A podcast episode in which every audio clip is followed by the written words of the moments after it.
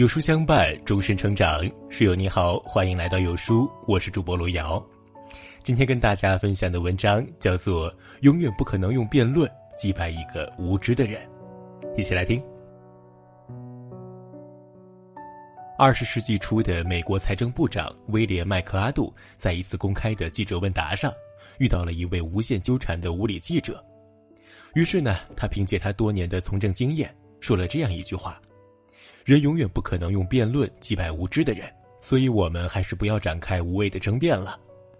就像雨果所说的，饥饿可以让人的肉体死亡，无知则会让人的灵魂死亡，因为无知是灵魂的饥饿。想来也是，确实没有必要去和一个饿得垂死之人进行任何的争辩。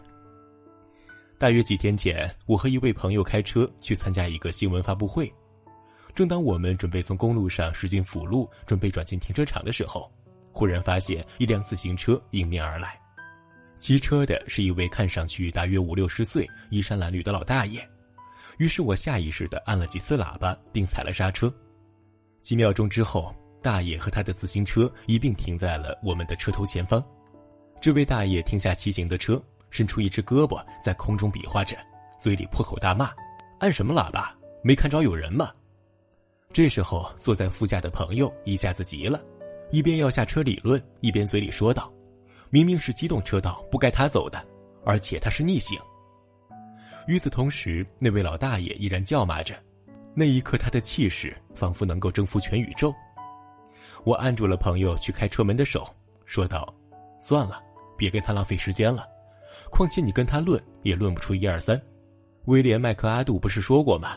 你永远无法用辩论赢过一个无知的人。我们俩默不作声，大爷叫骂了几句之后，就从车子侧面骑了出去。我仍然能听到他嘴里不停的骂着：“现在的年轻人都缺家教，瞎喊什么喇叭，起码的尊敬都不懂。”且不说规则与道德的角度上分析，违反交通规则的是他自己，却要求我们从道德角度上敬老；也不说心理角度上的分析，开车的骂走路的和骑车的。骑车的骂走路的和开车的，走路的骂开车的和骑车的，这叫做自立归因理论。因为确实不值一提，遇见这样的情况，这样的人，哪怕牵扯自己一丁点精力，都会觉得丝毫没有必要。这就好像是被一条疯狗盯上，难道要去和疯狗战斗吗？正如二零一七年发生在演员刘杰身上的事情，她和男友去医院看外婆的路上，和一名醉汉发生了一些争执。进而争辩理论，结果醉汉二话不说，抽出刀子冲着女孩连捅两刀，一刀心脏，一刀脾脏，因抢救无效死亡。这个醉汉又追着刘杰的未婚夫一路砍杀，导致其未婚夫在逃命过程中腿部被砍三刀。因为一场无谓的争执而变得家破人亡，不禁令人唏嘘万分。这让我想起前任美国总统林肯说过的一句很形象的话：“与其与狗争辩。”被他咬一口，倒不如让他先走，否则就算宰了他，也治不好你被咬的伤疤。所以，更多时候遇到这样的状况，反而可以保持沉默。这并不是意味着懦弱和妥协，而是一种无声的智慧。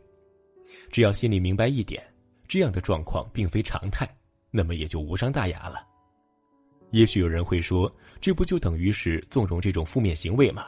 不就等于是任他为所欲为吗？其实不全是，毕竟古话说得好，“多行不义必自毙。”记得有一次，我和朋友去北京工体看球，朋友停好车之后，收费的就走过来了：“停多久啊？是看球吧？”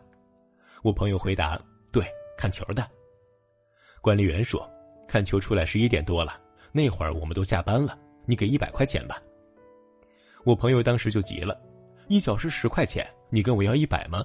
你这不是乱收费吗？”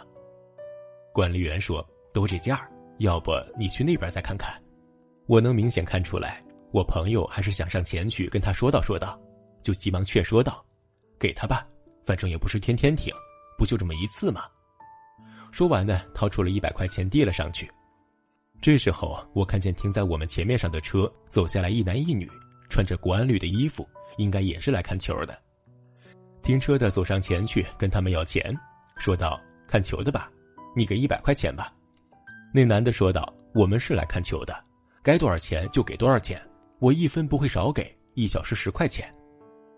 停车的还是继续说道：“等球赛结束了，我们都下班了，去哪儿跟你要钱啊？”那个小伙子说道：“现在七点结束，十一点，四个小时，我给你五十，可以吗？没见过你这么收钱的，怎么着？你跟我要一百，那我可报警了。”管理员拿下了钱，挥了挥手，让他们走了。不得不说，我给小伙的执着点赞。我看见那对一男一女有说有笑的往球场里走，手里挥舞着小绿旗子，十分开心。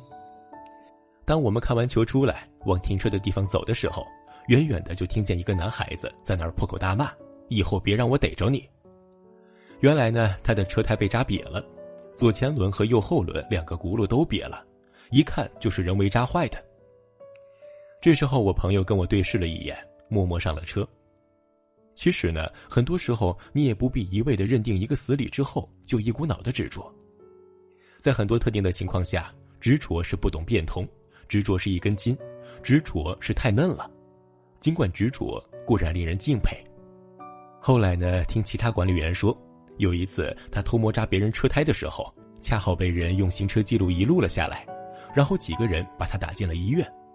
从此之后，他再也没有在这儿收过停车费。是的，任何一种为所欲为的行为，除了与他争辩之外，一定都有一个属于他的方式和结果等待着他。从社会学角度来看，人们都普遍希望通过自己的观点去碾压对方，去纠正对方，用自己的价值观去影响他人，这是人们之所以会有争辩行为的潜在心理需求。可是，不同层次的人对于事物的认知是不同的，对于同一件事情的认知方式也是不同的。塑造了各自的不同观点，有些时候甚至是相悖的观点。从这角度上看，与认知不同的人辩论，确实是一件既浪费时间又毫无意义的事情。对于一个不讲交通规则却讲尊老爱幼的大爷，你没法和他讲交通规则，那样无异于浪费口舌。请相信我，比起辩论和争吵，只有让他切身体会到违反交通规则的坏处，才是对他最好的教育。朋友们，我们共勉。